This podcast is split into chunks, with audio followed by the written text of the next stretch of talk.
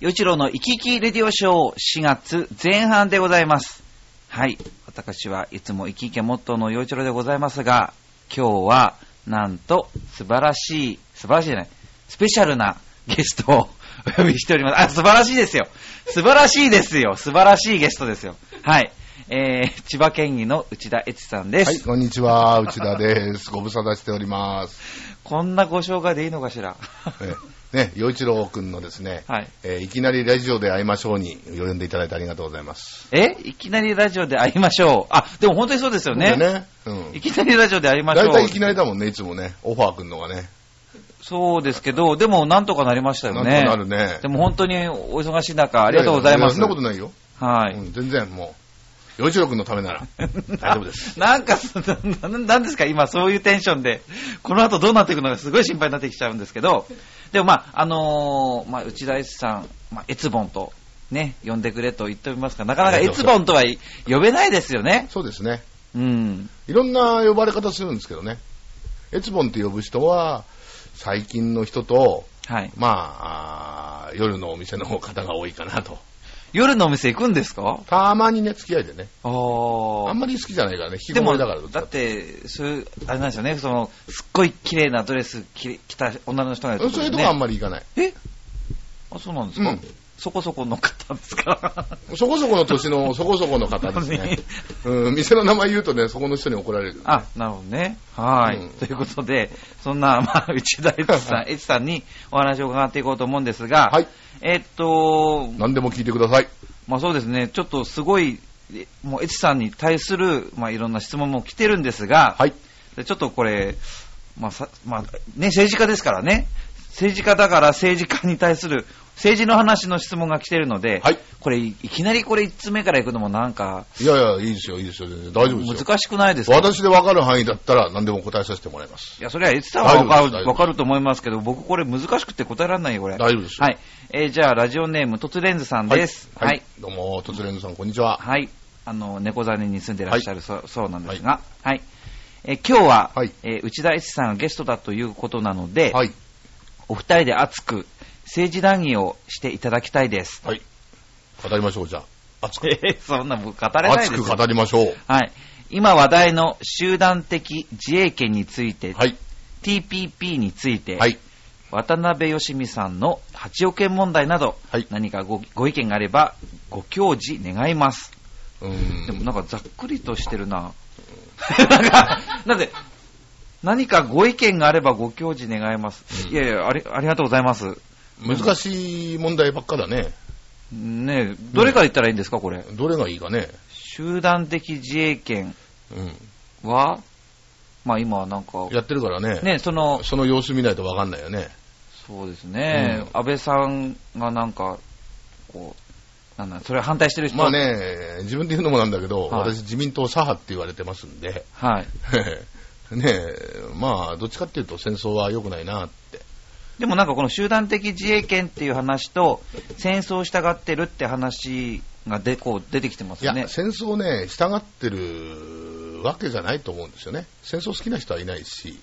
でもそういう、あのね、私私ね、あの、千葉県の、実はね、えー県議会の自民党の中の、異家族議員連盟っていう議員連盟があるのよ異。家族？うん。残された家族って意味だあ、けどね。はいはいはいはい。うんで、戦争で亡くなった人の遺族会とはいはい連携して、毎年11月に千葉県のお房総の塔っていうのが沖縄の真国の丘っていうところにあるんだけど、はい。そこで、えー慰霊祭やって、そこに必ずお仕事でっていうか、はいあーその代表として参加してるんですけど、うんやっぱりね、戦争はね、良くないよね。そうですよね。それと集団的自衛権っていうのはまた話が違うんだけど、でもなんかテレビ見てると、うんいわゆるその左派って言われる人は、うんこの集団的自衛権の解釈を変えますって言うっていうのは、うん戦争したいんでしょっていうことなんでしょって言ってますよね。違うよね。みんな極論なんだよね。へうん。戦争をしたいんでしょって、うん自分のね、子供が戦場に行くのを望む人は誰もいないし、えーね、一部でそういう人はいるのかもしれないけども、だから本来は、ただね、国際社会の中から見た場合に、その PKO 活動だとか、様々な部分で、えーね、いろいろな、あー部分がね、ちょっと前までジュネーブ条約、自衛隊適用されなかったんじゃないのかな、今されてあ、ると思うけど、か？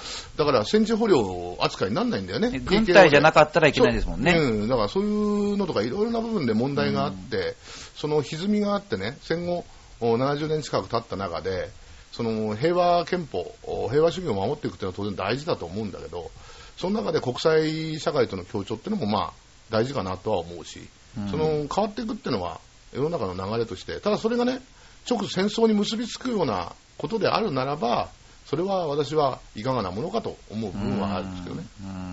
うん。うんなるほど。だから結局 TPP の問題にしても、その単一のね、ことだけを考えると、おいいのか悪いのかって判断じゃなくてね、やっぱグローバルとして世界経済の中で、日本とね、えー世界ってものを考えたときにどうなんでしょうかっていう話をね、やっぱり考えていかないと、PPP は分かんないですね。あと、もう一つは渡辺義美さんですえ。突然図さんがね、はい。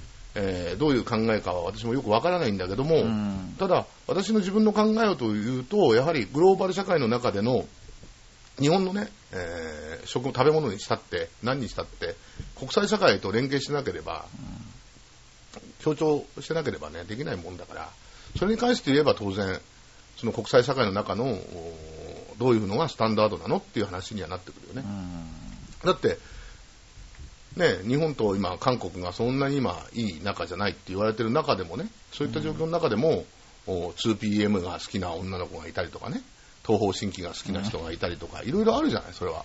で、文化の問題もあるし、で、中国とお日本がいいのか悪いのかって国際社会でやってるけども、でも、ね、えー日本人が中国にに会社って中国からも向こうから観光客を呼ぼうとしてたりとかね、その単一のものの問題で考えちゃダメなのかなとは思うね。うん。ただ俺は地方政治家だから、どっちかっていうと、まあ、国の全体像っていうのは、何かあれば声を上げなきゃいけないと思うんだけど、まあ、役割分担というか、ありますもんね。うん、そこら辺も当然あるよねうん。外交の問題よりも、お考えることよりもね。例えばその TPP だったら、その農業守んなくちゃとかいうこと言ってたりするじゃないですか、うんテレビで。そしたら千葉県って結構農業の。農業県だねだからうんそういうところでどうしてほしいとか、どうあすべきっていうのはやっ然あるん。だけども、おただ TPP を考えていく上でのね、その農業問題だけじゃないから、うんじゃあ安いものが入ってくるのは悪いことなのかっていうことになるし、でも農業が、えー自国のね、国内の食物自給率が下がるがのがいいのか悪いのかとか、いろんな部分があるよね。そうですよね、これは難しいんだよね。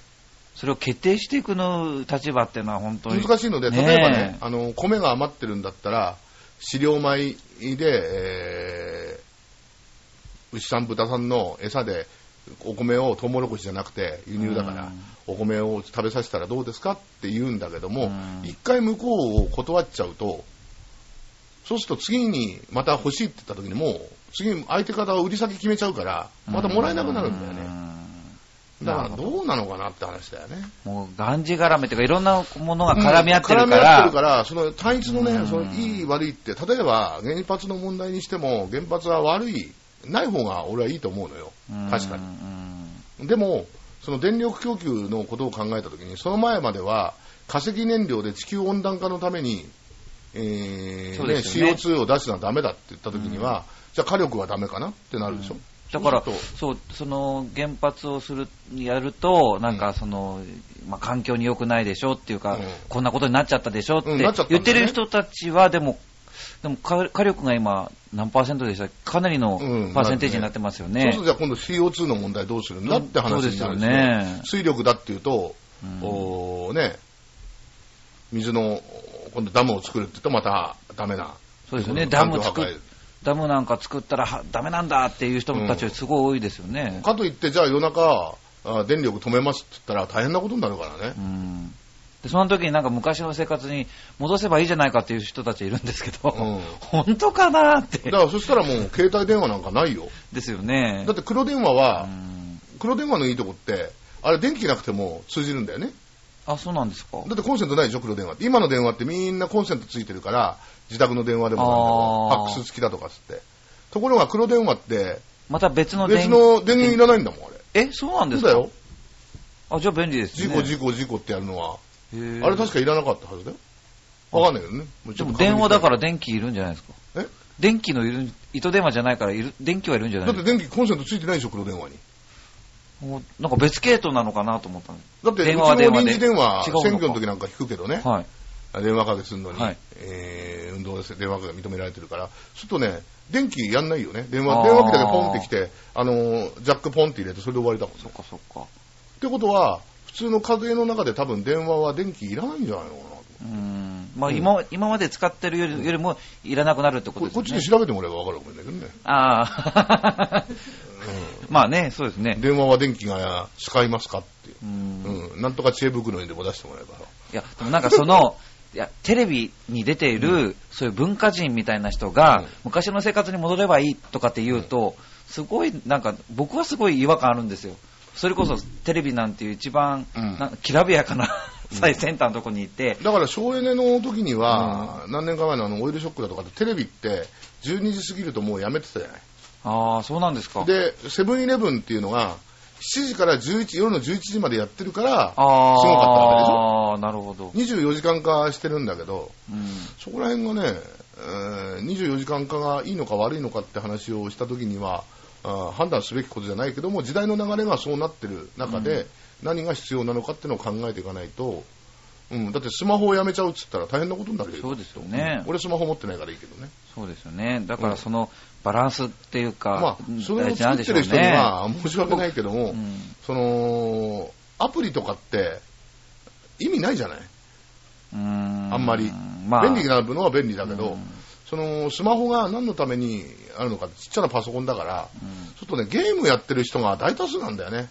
あ、そうなんですか？うん、俺持ってないからわかんないけど、うんうんなんかなんとかドラだとかなんとかってやってんじゃん。ポコペンだかパコパンだか。うんうんそういうのやってて、見てて、あの、なんか、NTT かなんかがシミュレーションしたんでしょ？渋谷のスクランブル交差点で歩きスマホをやったらどうのこうの。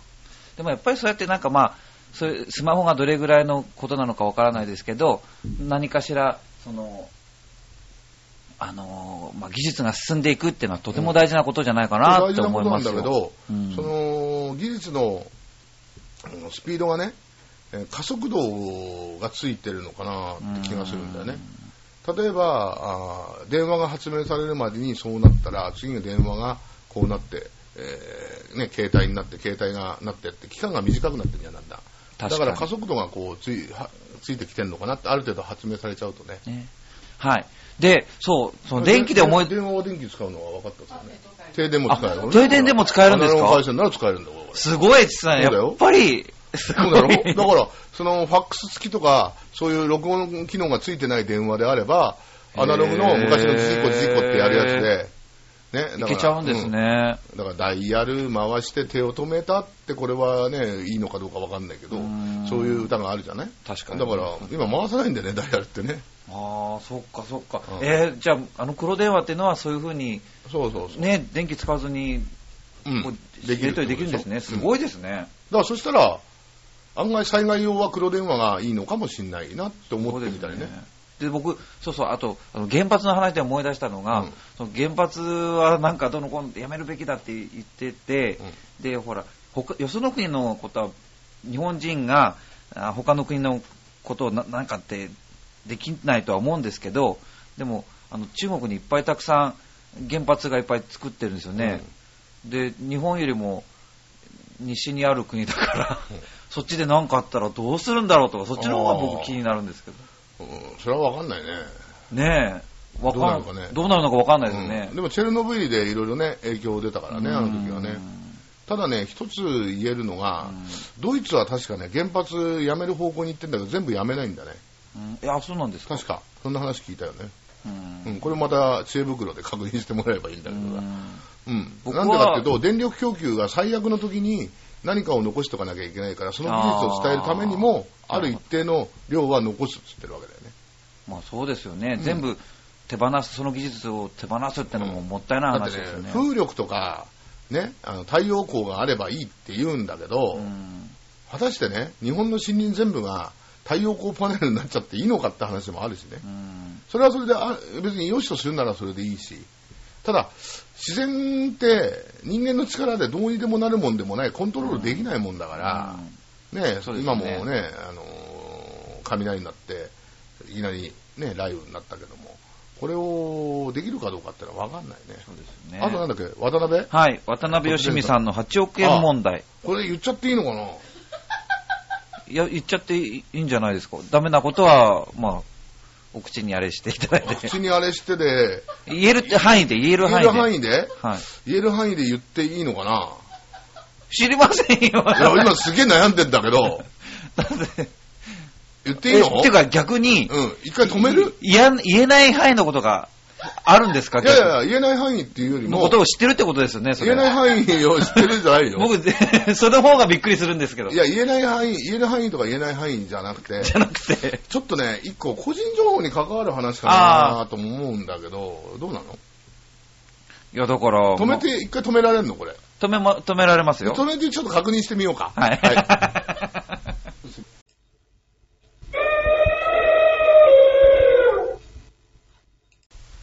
はい、ということで、ということでね。全然言えない話ばっかじゃないですか。そうだ いや、言えない話っつっても、その、政治にお金がかかるのは確かなんだよね。実際問題。そうですよね。うん。あの、印刷して、例えば県政レポートなんか印刷しても、印刷代もかかるし、当然、その、折り込み代もね、うんえー皆さんに知ってもらってって政治の中身を知ってもらうためには折り込み代もかかるし、えー例えば駅頭をやればね、えーその紙の代もかかるしいろんなものでお金ってかかってくるんですそりゃそうですよ。だって、そんなのお金かからずに、別に政治家じゃなくったって、うん日々生活していくのに、みんなお金じゃないですか。そうだよねかかるわけ、かからない、かからないわけがないですよね。でもね、あのー人間考え方でお金を使わない暮らし方っていうのもあるんじゃないかと思うんだよねそうですか？土日お金を使うって言ってたけどれこそ太陽光で全部電気賄ってやろうっていう話と同じような気がしますけどね。まあ、想像で物喋ってるような感じ厳密で言えばね、お金はかかるんだけど、うん電気代だとかね、ちょっとはね。そだからそういうそういう人はお金のない世界に行きゃいいんじゃないですか、そんな。うんわかんないね。そんなのないじゃないんです、じゃないですかね。うん難しいんだね。だってその、だって政治家だけ特別お金使わずに生きてくれたなんてそんなおかしな話じゃないじゃないですか、そんな。だけどね、8億み円んなお金かかってきて8億円はすごいよだってね。電車に乗ってお金かかる、朝ごはん食べて、だから電車に乗んなければお金かかんないってことでしょだかうん、でどどうやって移動するんですか、ら。歩き。お時散歩バスでうん移動しようと思ってたけど、歩いて移動すれば100円浮くわけだよ。でもいや、でエッチさんは今県議でしょ？県議綺麗だしさ。県議でしょ？だから、千葉県くまなくあちこち、まあ行かなきゃいけないじゃないですか。うんくまなくまで行かないけどね。ねでも、あちこち行かなきゃいけないっての、行うん、歩いてたらもう、歩いてるだけで終わっちゃうじゃないですか、そそりゃそうだよ。ねえ極論だけどね。ねだからでも、しないぐらいはやっぱ歩いた方がいいね。うんだからどこも行かなきゃいいんだよ。のえー？だから土日だから、それは全部の。あ、そしたら、じゃあ、エチさん以外の人が全部情報を集いやいや、そう。いうわけじゃなくて、そういうずっとお金がかかるとかっていう話の中でね、うんお金のないスローライフみたいな話は、うん、例えばうちでずっと信長の野望をずっと一日やってれば電気代以外かかんないじあんまりね。ゃない。いや、つまんない、そんなの。なんで？不健康。うん。え？不健康ですよ。健康を保つために散歩する。うんで、また信長。信長の野望をやって、うんで、もやし炒め食べてっていう、そういうね。そういうの。でも昔金がなかったけど、学生の時なんかね。でも遊んでたじゃない。うん子供って金がなくても遊ぶじゃない。そこは工夫だと思うよ、山田さん。いや、な、なんですか？僕がなんかすごい、え、な、なんか無駄遣いしてる人みたいな話なんだけど、僕一番お金がないですよ。悪いですけど。え？お金がない、すごいお金がない生活をしてるんですよ。それはね、多分えねえ、そうですよあの、使っちゃうからお金がなくなるんじゃないの？え？君の場合いや、使うお金、そもそもないんですよ。じゃあ8億円あったら何する？8億円あったら、うんあ、当然、うん。あの、浦安にうん。ピアノが弾ける、うんまあ一人で暮らせるようなマンションを買いますよ。ちっちゃいなぁ。え、ちっちゃくない？僕はすごい大きい夢ですよ、これは。だって余っちゃうでしょ。いや、まずは、あだってそんな広いうちに住んだって掃除が大変でしょ？だから自分で掃除できるぐらいの、まあ、ピアノがひとにかく弾ける。でも僕は8億円持ってますから、誰か僕の嫁になりませんかっていうのが一番現実的なんじゃないか？え？ああ。だって、また人探しするの大変じゃないですいや、か。勝手に言ってくるでしょ。8億円首からぶら下げて歩いてれば。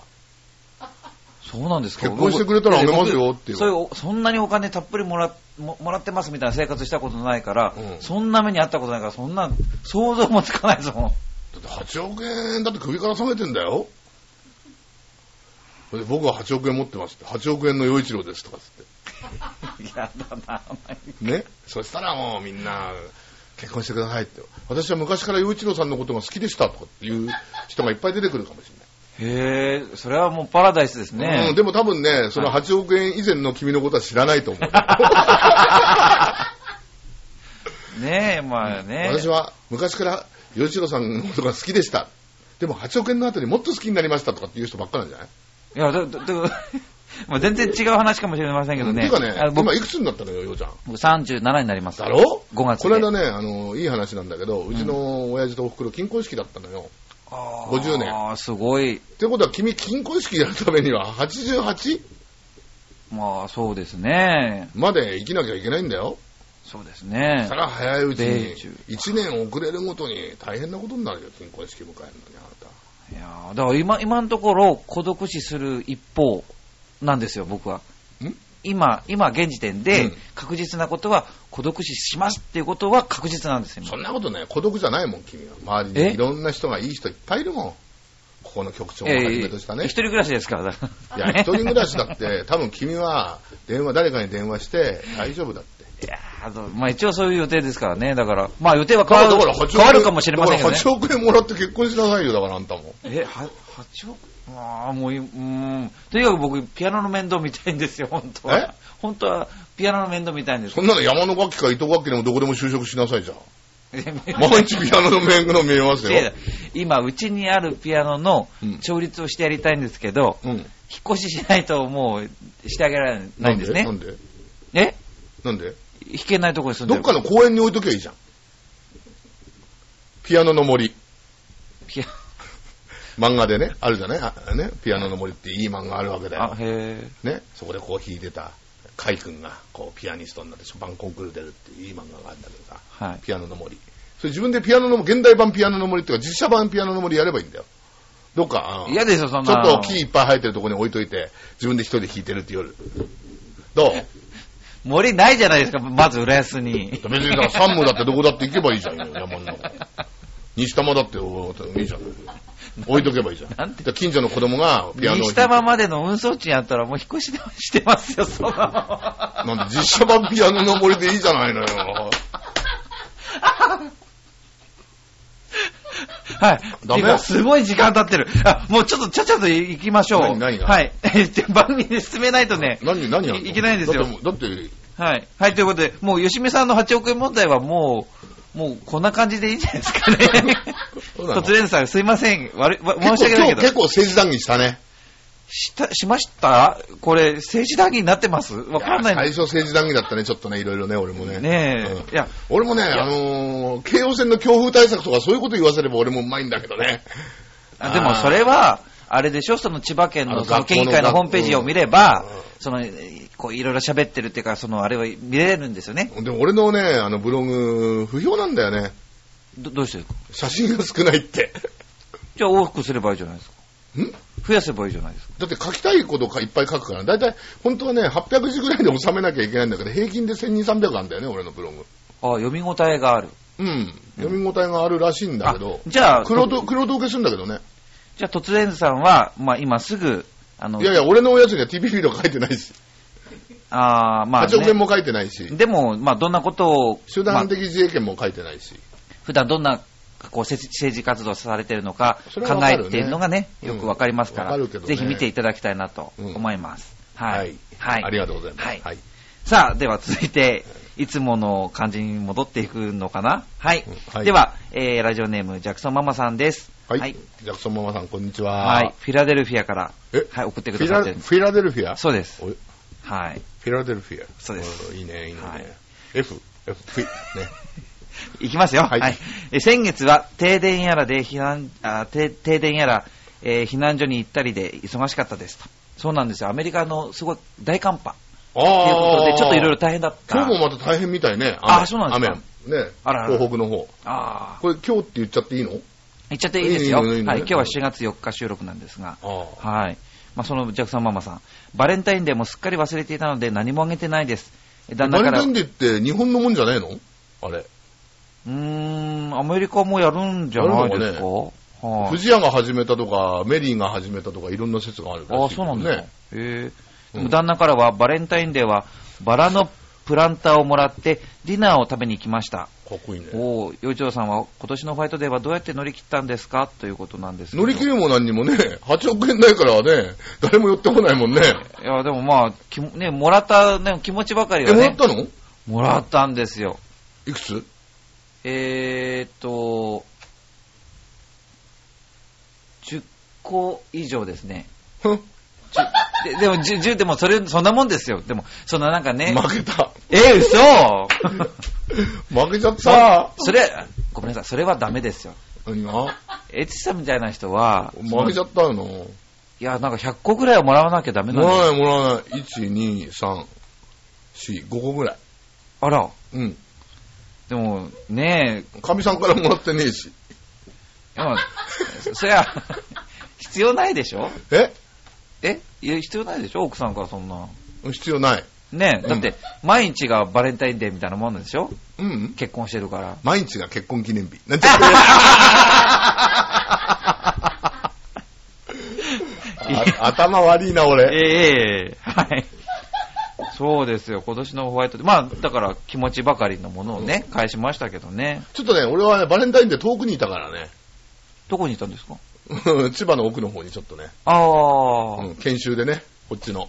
ああ、そうですか。うん自分の誕生日からね、2月13日誕生日なんだよね。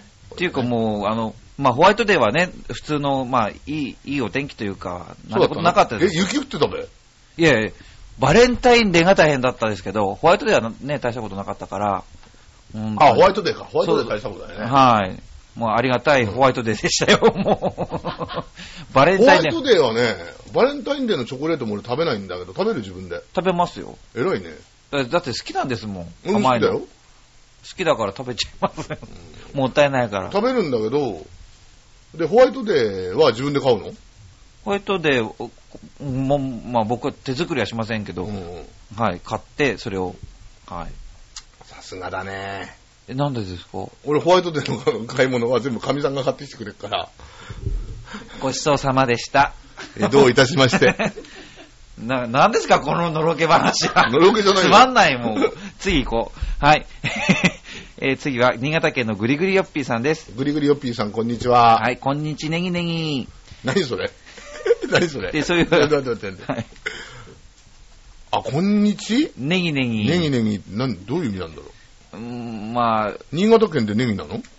まあ、ねそ、そういうことなんですよ。はい。いいな、流行らせよう。こんにちネギネギ。はい。さあ、洋一郎さんに素朴な疑問、質問ですが、えー、洋一郎さんは飲食店にお一人で入店できますか？僕はできませんので、えーそんな時は誰か一緒に入ってくれる人を連れて行くか、我慢して入らないかのどっちかですよ。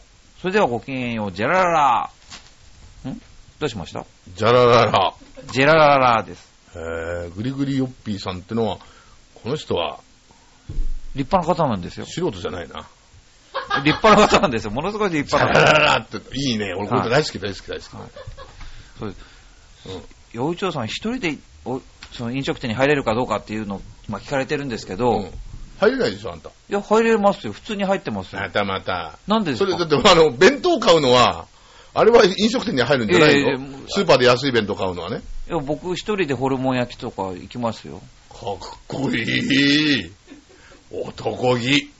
えなんで、おなんでそなんでそんなもの男気なのか 全然わかんないですけど。一人で何？一人飲み？もちろんそうです浦安駅の方になんかあるじゃないですか、あの、ホルモン焼き屋が。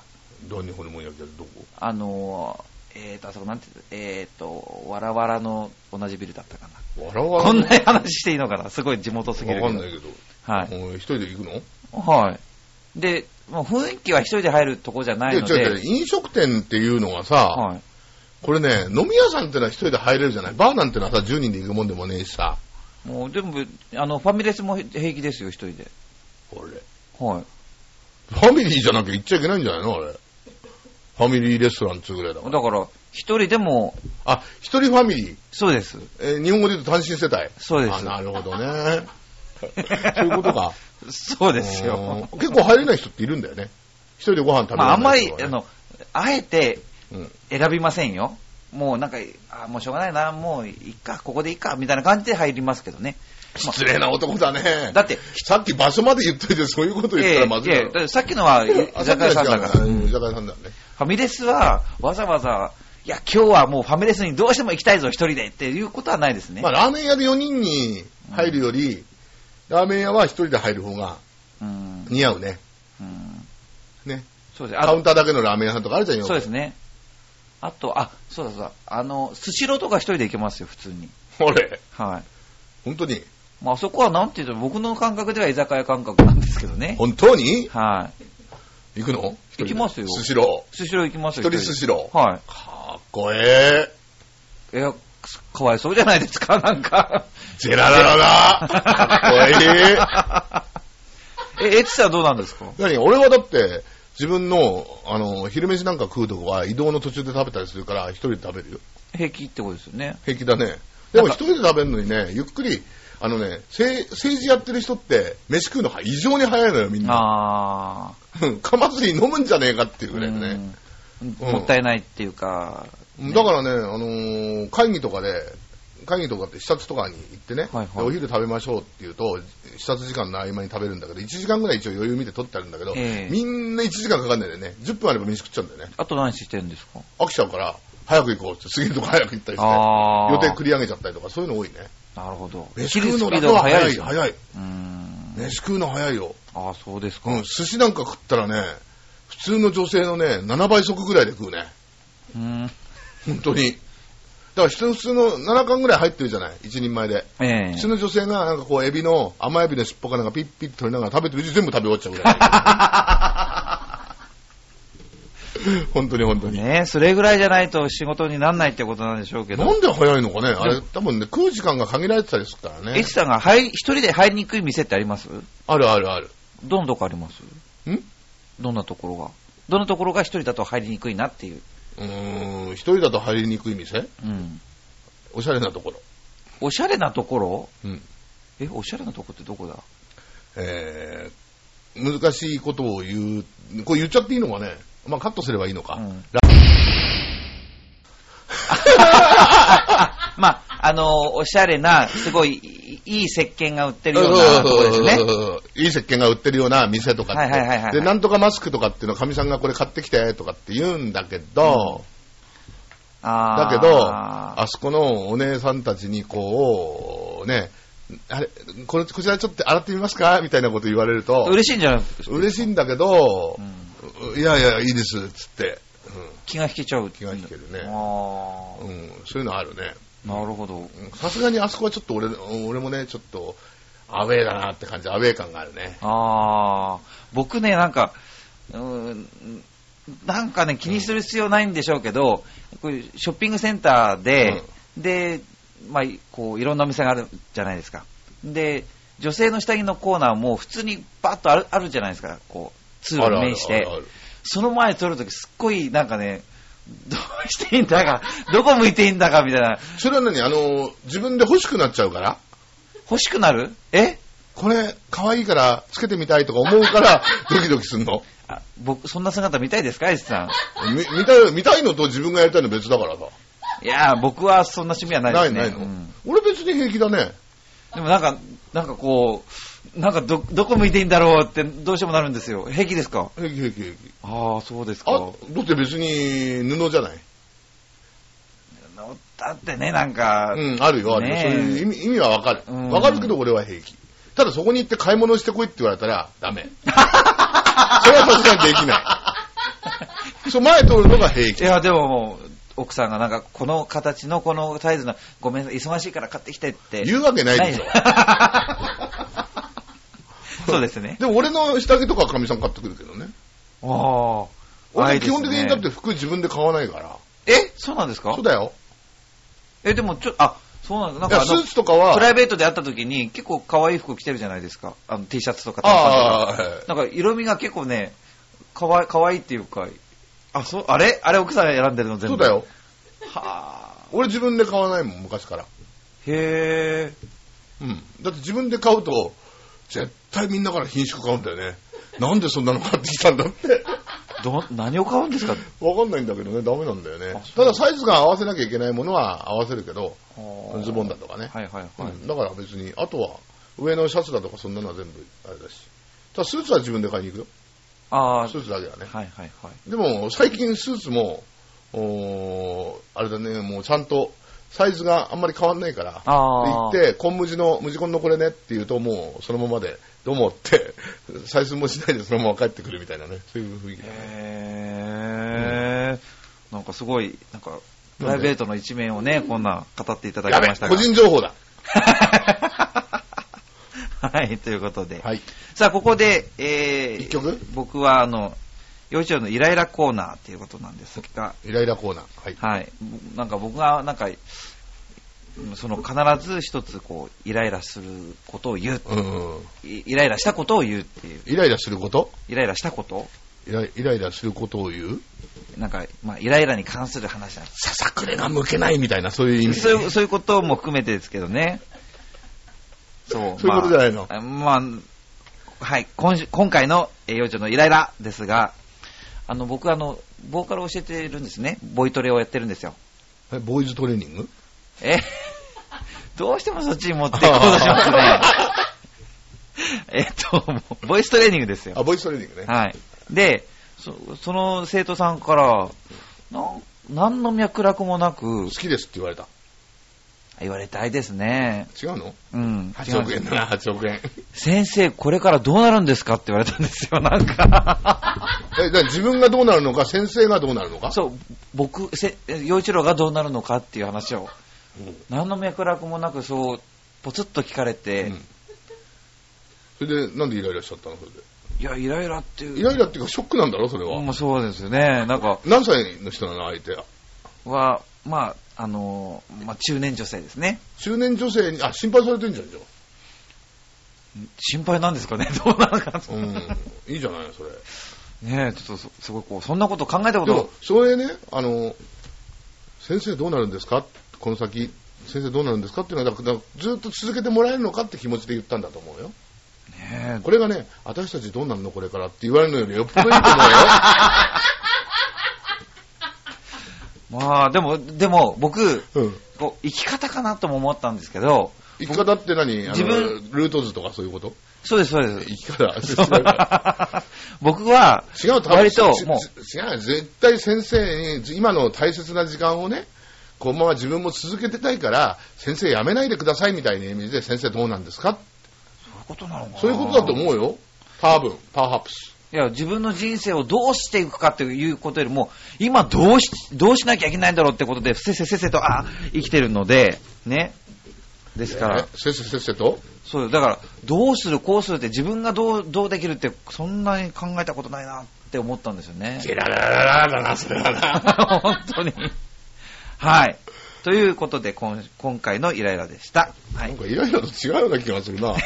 もう、あんまりなかったんですよ。絶望とかの、そういうイメージなのかな。ねはい。はい。では、今回の最後のお便りですね。はい。え？はい。ラジオネーム、いさむちゃんです。イサムちゃんどうも。ははいい。。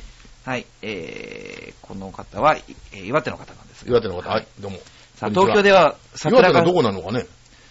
うん、そうですね、そこまではちょっとね。岩手好きなんだよね。あれ？ああ、そうなんですか。あれ、去年あたりなんかそんな話しなかったっけ？俺、あそうでしたっけ？前出た時。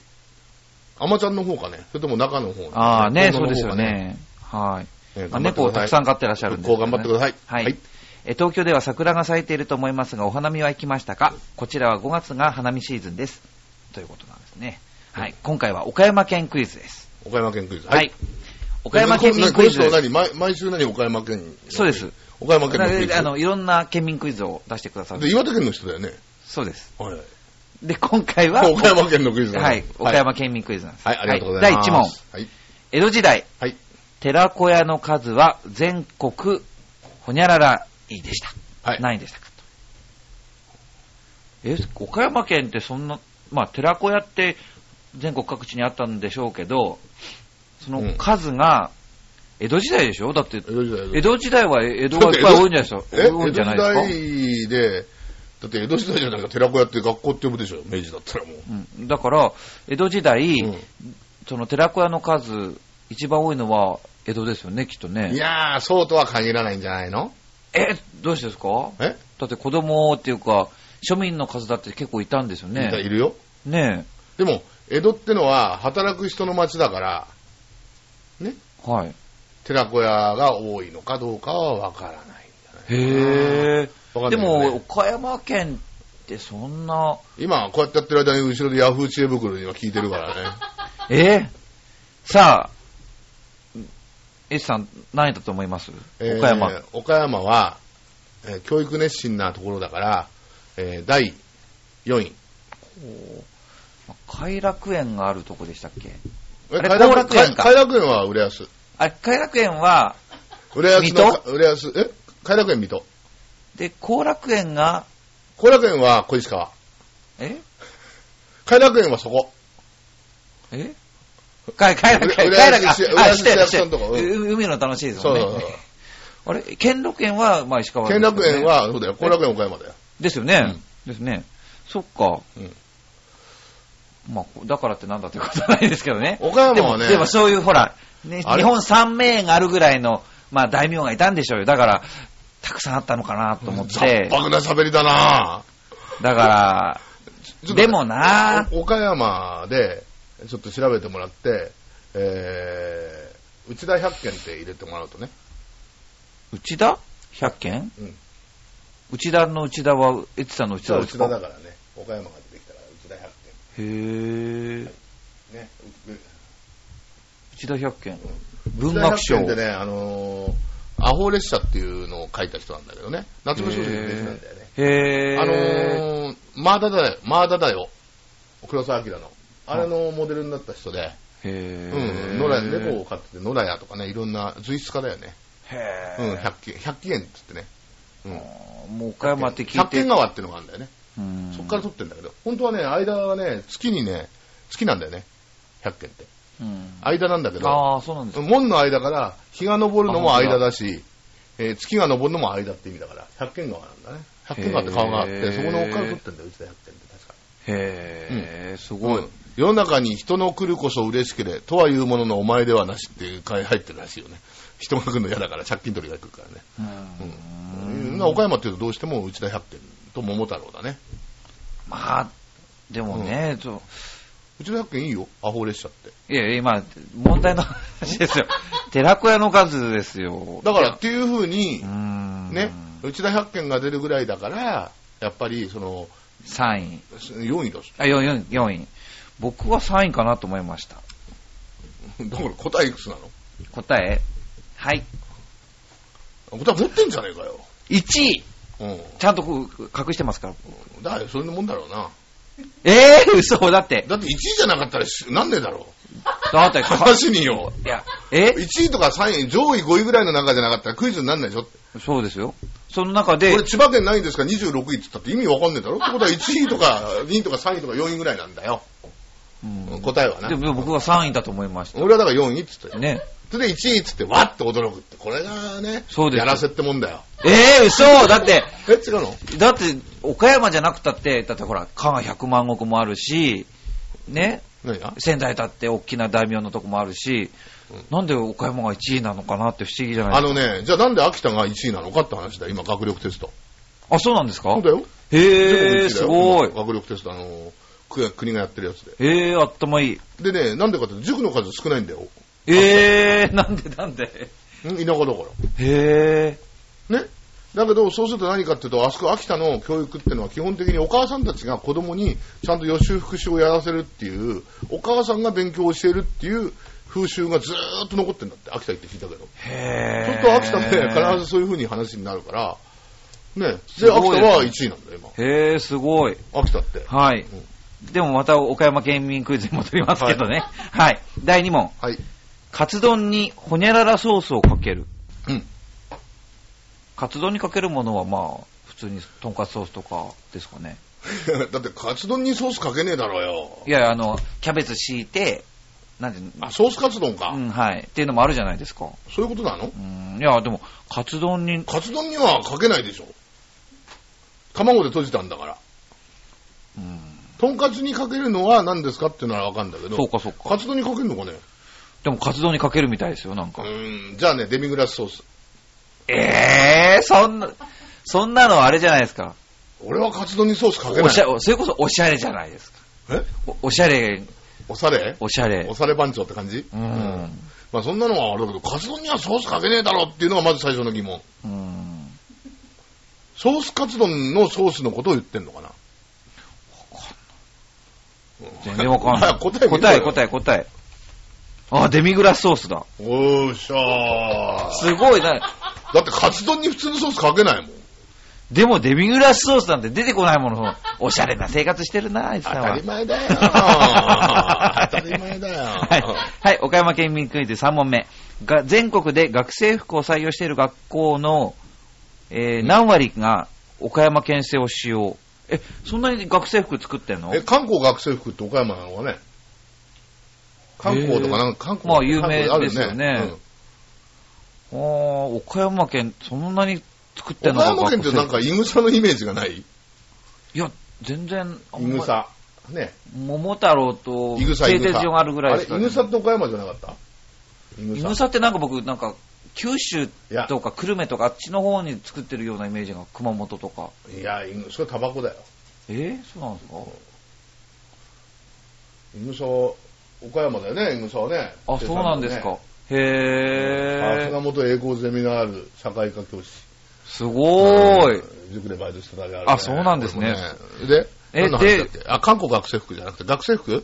何割？うーん。何割って時にはこれは大体ね、うーん、7割か8割ぐらいなんじゃないかなって言って9割かっていうと、おーってなるんだね。いや、だって日本全国ですよ。お 出た出た。三おやら割やや三割がやらせっぽい言葉出てるよ。3割が奇跡の山ですよ。え？はい、見てみます、答え。あ、8割だすごい。やらせっぽいだろ、ほら。何これ？だってクイズってそういうもんじゃない大体作るの。だって驚かなかったらつクイズの意味ないんだもん。ね、に日本の1割だってですけど47都道府県あって、3割でも僕驚きますよ。そうそうだよ。3割打てればだったあなた。それで8割なんて。一軍で4番入れるもん。あ、韓国学生服。うんほら。あ、岡山、あ、岡山市だ。韓国岡山市だ。あ、そうなん韓だ。国は韓国ってあれなんでね、菅原道真なんだよね。違う？え、どういうことですか？違うか。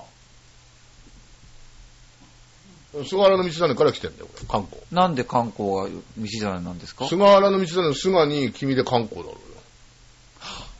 ああ。すごい。博識。え？博識うん。ほんとすごい。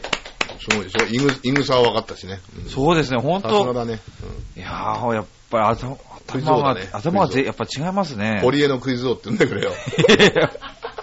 さあ、岡山県民クイズ、えー4問目。はい。降水量1ミリ未満の日が多く、うん日本で何位？何が？降水ミリ、降水量1ミリ以下の日が、うん。まあ全国で。まあ、地中、あのー地中海じゃなくて瀬戸内気候だから雨は少ねえんだよ。まあそうですよね、うんあそこあの辺はね。うん。一番でかい池は何ていう池だか知ってる？ため池。知りません。万能池って池なんだね。へー。四国なんだけどね、これはね。ここれは日本で一番でかいた,、まため池。万能池確かになんかあの僕も四それ大体国にいた時にため池多かったです1位だ、ね。1位が2位だな。まあそういうことうんなんですかね。うんじゃあもうしょうがない。また3位にしよおいはいするわ。う。はい。答え。1位ほらの？そうじゃなくてクイズになんねえだろ。ちなみに一番日本で降水量が多いのは尾鷲市なんだよな。尾鷲ってどこですか？和歌山、和歌山。はあ、わまあ、あの、紀伊半島は多い。紀伊半島多い。ね、尾鷲が一番だ尾の尾の鷲って書いてね。え、晴れの国、晴れの国と呼ばれる。いいね。ねうん。毛の国より晴れの国の方がいいねえ。う。ん。ちなみにね、今あれ知ってる？日本雨女雨男協会ってあるの。へえ。これあるんだよ。調べてもらえばまたわかるけどね。俺ね、この間ね、あのー自分の雨男、雨女のエピソードをやって申し込んでくださいって言って、審査通って会員だった。ええうん、俺に？俺結構ね、結構自他ともに認める雨男だからね。まあ今日も雨、すごいの降りましたよね。今日これ楽しみにして気合入ってたからね、雨。ゲリラでしたけどね、本当にね。はい。さあ、最後の岡山県民クイズ、はいえー5問目。